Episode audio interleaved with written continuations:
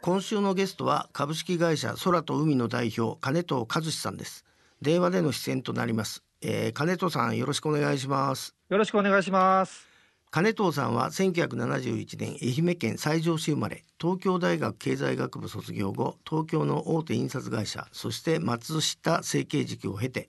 2008年に愛媛県湯気島へ移住され島の魅力を発信するプロジェクトや地域コミュニティの再生をテーマに活動されていらっしゃいます、えー、金藤君ご無沙汰です。あどうも大変お久しぶりでございます。もうあれだねこの声を能天気な声聞いただけでも相変わらず全然性格変わってないね。お褒めお褒めに預かり光栄でございます。でもでもよくあなたみたいな人がさちゃんと印刷会社勤めて何年勤めてたあれええー、10年近くになりますかねああじゃあ、はい、じゃあ立派なもんだね よく務まったと思います。はい。あのー、まあ僕はあなたが島移住するって聞いてさ案内もらって驚いたんですけど、はい、ままずはその瀬戸内海にある、はい、えー、弓を削るし島と書いて湯気島。はい、えー、この湯気島のまあ大きさとかさ人口とかどうやっていくのとかちょっと紹介いただけますか？あ、わかりました。あのー、ちょうど瀬戸内海のど真ん中に島がもう一番集まってるところにありまして、愛媛県なんですけれども、えー、もう広島県との境でですね、まあ、島の大きさでいくと、まあ、一周、そうですね、まあ、車で、えー、周回道路をこう回ると30分ぐらいの、えー、大きさの島なんですが、一周、まあ、道路が12キロぐらい、島の周りが20キロぐらいの島なんですが、えー、人口はあ3000人ぐらいですかね、うん、でその湯気島を含むいろんなあ大小20ぐらいの島々が集まって亀島町という島だけの離島だけの町ができてるんですね。でそこに、えー、僕移住してるんですが本当にの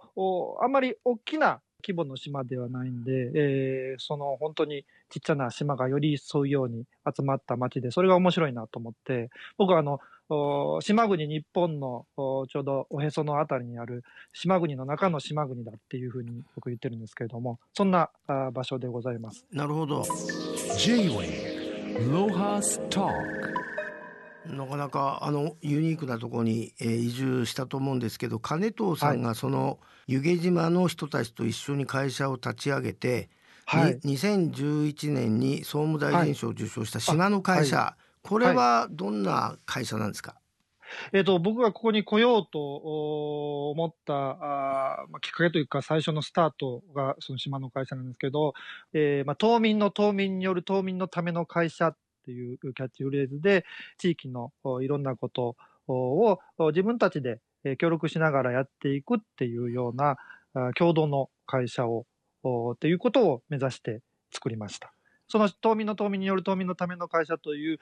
意味はですね、えー、実際その島の人たちに出資もしてもらって、で、えー、運営に参加してもらって、で、それで、こう、地域のいろんなことをやりながら、あ利益が出たら、ただこうシェアするということだけではなくて、地域の未来のために投資していこうよっていうようなこう意味合いの、えー、会社でございます。まあ、あの仕組みとね考え方は、はい、まああなたは昔からそうなんだけど、はい、分かったんだけど具体例教えてよ。あそうですね。こう、もういろんなことやって、えー、もう失敗もしたんですけど、そうですね、こう、地域の特産品として、こう、例えば昔から、あこの塩の生産地だったこの湯気島の塩を販売して、こう、売ったりとか、そういう特産品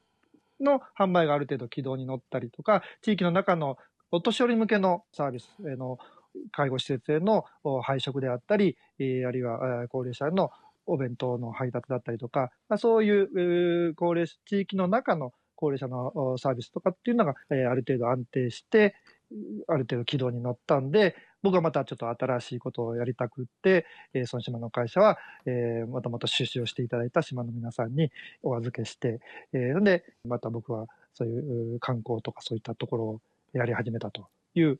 これまでの経緯でございます。なるほど。あの、はい、僕もね君と性格似てて新しいこと好きでさ、新しいもの新しいもの行くんだけど、はい、そういう性格って商売向かないんだよな。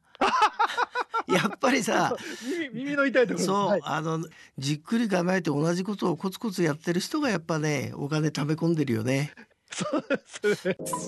J-Wave Lohas Talk 金藤さんは今は新しい会社、空と海で、はい。えー2016年から、えー海賊の学校。これはどういうプロジェクトなんですか、ええ。あの海賊というと、あの、ちょっとネガティブなイメージがあるかもしれないんですけれども、えーこれはなんかいろんな人から、あのお宝をこう収奪しようという話ではなくてですね、あのここはもう、村上水軍という日本のあの海賊こう水軍のですね、えー大拠点だったエリアあなんで、で、彼らはですね、そういうネガティブなイメージだけではなくてですね、えーやっぱりこう、瀬戸内海というこう昔の、えー文物の大動脈を機能させてきた本当に知恵の塊であり、技の塊であり、あるいはその命の危険と隣り合わせ、常に隣り合わせの中でこう、本当に胆力の塊というか、本当に生きる力の塊だったんで、そういったところにいろんなことを学べるんじゃないかと。で、本当にこう、今こそまさにこの生きる知恵とか力っていうものが必要なんじゃないかということで、えーそういう昔のそういう知恵と力の塊である海賊にあやかって海賊の学校っていうふうにしたんですけども、今はもちろんその海賊はいないんですけれども、でもその海賊の末裔たる島の人たちを見れば、本当にいろんなまあ暮らしの中での生きる知恵や力っていうものを未だにやっぱりこう持っている。で、そういったことを体験させてもらうということで、え島の人たちを先生にですね、こういろんな体験をお島でさせていただくというのをこうやりたいなと思って。で、それは、あの僕が実際にその島で、えーずっと過ごして、子供もこう島で育っていく中で、本当に、えーいろんなあ豊かな体験をさせてもらって、でそれをやっぱりこう、他のお今まで過ごしたそういうう街でのおそういう仲間のお人たち、まあ、あの都会の人たちにもこうお裾分けしたいなというような思いがあってですね、それで海賊の学校ということで、まあ、いろんなこう島の達人たちを、えー何とかの海賊と呼んで、なので、えーもちろん船の海賊もいるんですけれども、海のことだけじゃなくって、えー島なんでこうみかんを育てている農家さんがいれば、こうみかんの海賊と呼んでですね、えーみかん狩りとか、こうみかんのことを教えてもらったりとか、えーあるいはジャム作りがあー得意なおばちゃんには、えージャムの海賊というふうに呼んで、えージャム作りを体験させてもらったりとか、まあ、いろんな島の体験をおーそこでさせてえーもらうというのがえー海賊の学校でございます。あのまあ中身はわ分かりましたけどその生徒さんは県外から招くんですか？それともあそうですね、主にこうお外から、あの島の子どもたちにも体験してもらったりっていうことも、えーやるんですけれども、あ主に、えーやっぱりこう島の外から、えー呼んでくる。で、家族連れの場合もあれば、そういう子どもたちだけのケースもあれば、あるいは企業研修みたいな形で、えー企業の皆さんに来てもらって、いろんな体験をしてもらう。ああるいはまあ海外からそういう、まあ、インバウンド観光ということで、こう、お日本のお島の暮らしを体験してもらうみたいなことも、えーこれまでやってきました。そうするとあれですか？まあ一応会社になってんで空と海はあの、はい。その人たちからあれですか？なんか受講料を取るんですか？その都度そ,、ねの都度。はい、そうです。参加料という形で、えー、いくばくかのお金をいただいてやってる感じです。なんかでもあんまり聞いてて儲かりそうもないねそれも そうですね。あんまりその、うん儲かる仕事ではないかもしれない。その海賊の学校自体は。なので、いろんな仕事を、いろんな人たちにやってもらいながら、どちらかというと、その海賊の学校は、僕が島でせっかくういただいたいろんな豊かな体験を、なんか独り占めするのもなんかもったいないなと思って、そこでみんなに、えーお裾分けしてるというか、えー儲けるための、商売のための仕事ではないような気がしますね。うん、よよくそれで印刷会社いたよな、J-Wave Lohas Talk. あの金藤さんは湯気島でまあいろんな活動を立ち上げてますがはい。この今度海賊とは別のこの瀬戸内ホリックスこれはどういう活動なんですか？あえっ、とですね、これはもう、あの、いろんなところで、あの、似たように、その、こう、移住して、いろんな豊かな滝、まあ、移住に限らず、その地域の中で、えーその地域にいろんな豊かな体験をさせてもらってるみたいな、あで、そういったことを大切にしていきたいみたいな思いを持った人っていうのが、ちょこちょこいるなっていうことで、で、こういう人たちをつないで、これまた、あのそのお金にならない、えまさにお金にならない価値、えー僕が大事に、えーしたいなと思っている、えーそういうう体験だったり価値みたいなものを、でもこれってすごい豊かな体験だよなっていうものを、こう、大事にしている人、で、そういった大事にしているものを、その魅力をですね、発信していくようなことをおやっていきたいなと。で、それは結果的に、こう、地域の、えー価値を上げて、それを、まあ、体験するために、えーいろんな、えーところから、まあ今、なかなか難しい時期ではありますけれども、えー海外からもそういったえーものを体験しにやってくるんではないかと、そういうことにもつながっていくんではないかっていうふうに思ってですね、このホリックっていうのが、こう、まあまあ中毒中毒中毒っていうか瀬戸そうですね。内大好き人間っていうそうですね、そうですね。そんな感じですよね。はい。だけどさあれだぜ、あのお金になんないと続かないからさ、ええ。やっぱり君の事務局になんかしっかりしたさ経理できる女性がいた方が良さそうな感じも して。一番今日さ聞きたいのはさ、もうお子さんも何人かいるいるんでしょ？いや、一人です、一一人？それで息子さが中学生、はい。奥さんはさく君のこの島でのさこのみんなのための活動をさ認めてんの、それとも奥さん喜んでんの？移住して。いやー、僕、そうだと思ってるから、あのーなんとか、違うのかな。でも今のところね、あの、い一緒にいてくれてますよ。J-Wave Lohas Talk あのーもう一個なんかこう新しいプロジェクトのホリックスワゴン？これ何、あ、あこれはその瀬戸内ホリックスの中の,、うん。あの活動の一つうで、ん、そうですね、なんかこう、観光を盛り上げるっていうと、なんかこう、なんかイベントをして、えーみんなにこう、集まってもらって、集会をやるのも、そういうネットワーキングの、ね、あの仕掛けとしてあると思うんですけど、いや、その、やっぱこういう、本当に価値を共有して、えー仲間を増やしていきたいと思ったら、やっぱこう自分、僕らから出かけていこうよっていうので、そういう瀬戸内ホリックスのメンバーで、こう、いろんなところに出かけていって、で、本当にこう地域のいろんなそういう目に見えない価値を大事にして発信している人たちと時間を共有してですね、で、ホリックス鍋と称して、その、こう鍋を続きながらそこの地元の食材と僕らが持ってった食材と組み合わせて鍋を続き合いながら、一晩こう語り合うみたいなことを、こういろんな地域でやっていると。出かけてってやってるというのがホリックスワゴンですね。まあこれあのホームページかな？見たらホリックスチームがワゴンに乗って旅先で出会った人たちと寝食を共にする、はい。ね結構暑苦しいねこれ。そうですね。あのこのえ金藤君とさこのチームを組んでる人ってどういう人がいるんですか？えーとですね、あのー僕よりも本当ずっと若い、えー仲間で、これもね、えーまたその本当に、いろいろ出かけてる中で、えー、つながった仲間なんですけど、同じ瀬戸内で、また別の島で活動してた若者、と一緒にですね、そういうワゴンに乗って、えー出かけてって、で、あまた新たなこう出会いを、がそこで生まれて、えー仲間が今増えてるっていう感じですね。でもあれだねあの金藤君がバタバタやってるおかげでまあ移住してる人が増えてるっていうのは実績でねよかったね。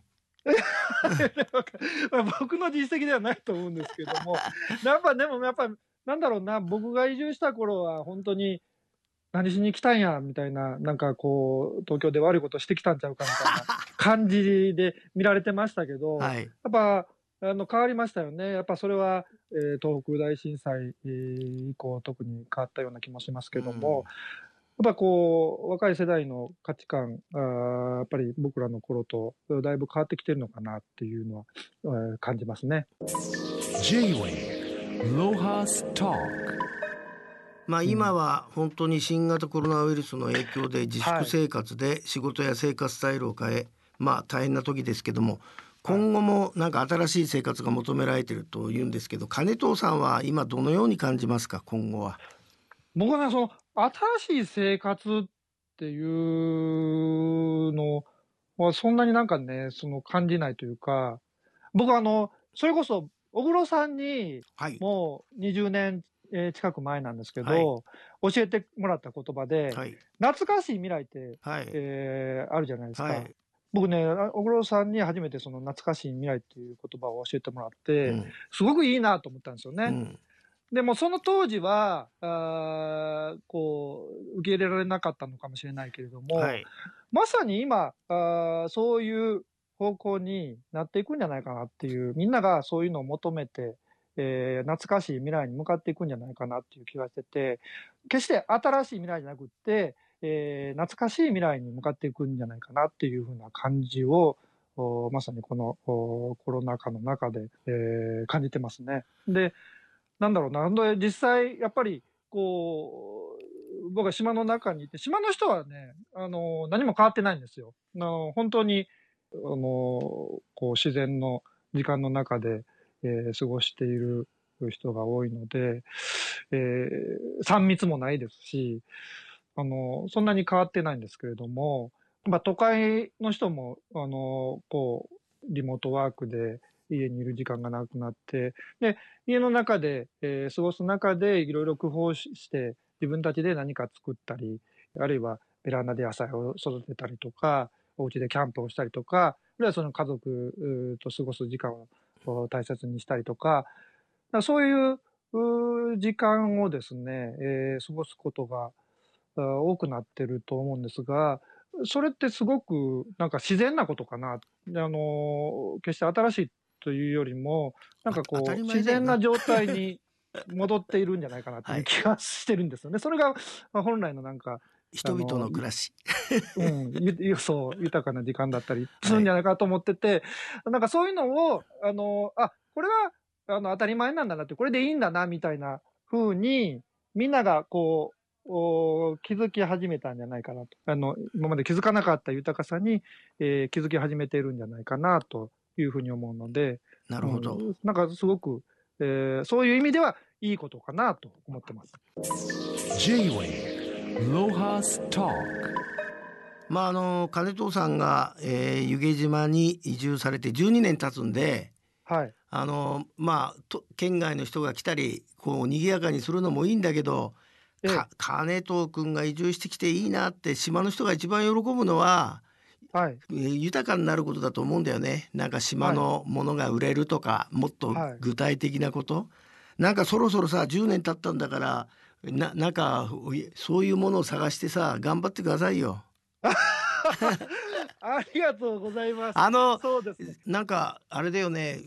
う海のな渚の音とかと撮ってくれたんだよね。あ、ごめんなさい、紹介するの忘れてました。はい、あのーそうですね、せっかく島からの参加なので、あの、島らしさをお届け、皆さんに、リスナーの皆さんにお届けしたいなと思って、今朝、あの、お目の前のお浜辺に降りてですね、えー波の音を取ってきたので、ぜひ皆さんにも、えー聞いてください。じゃあそれそそれをじゃあ聞きながら、あのどうも今日はありがとうございました。はい、こちらこそありがとうございました。J-Wave Lohas Talk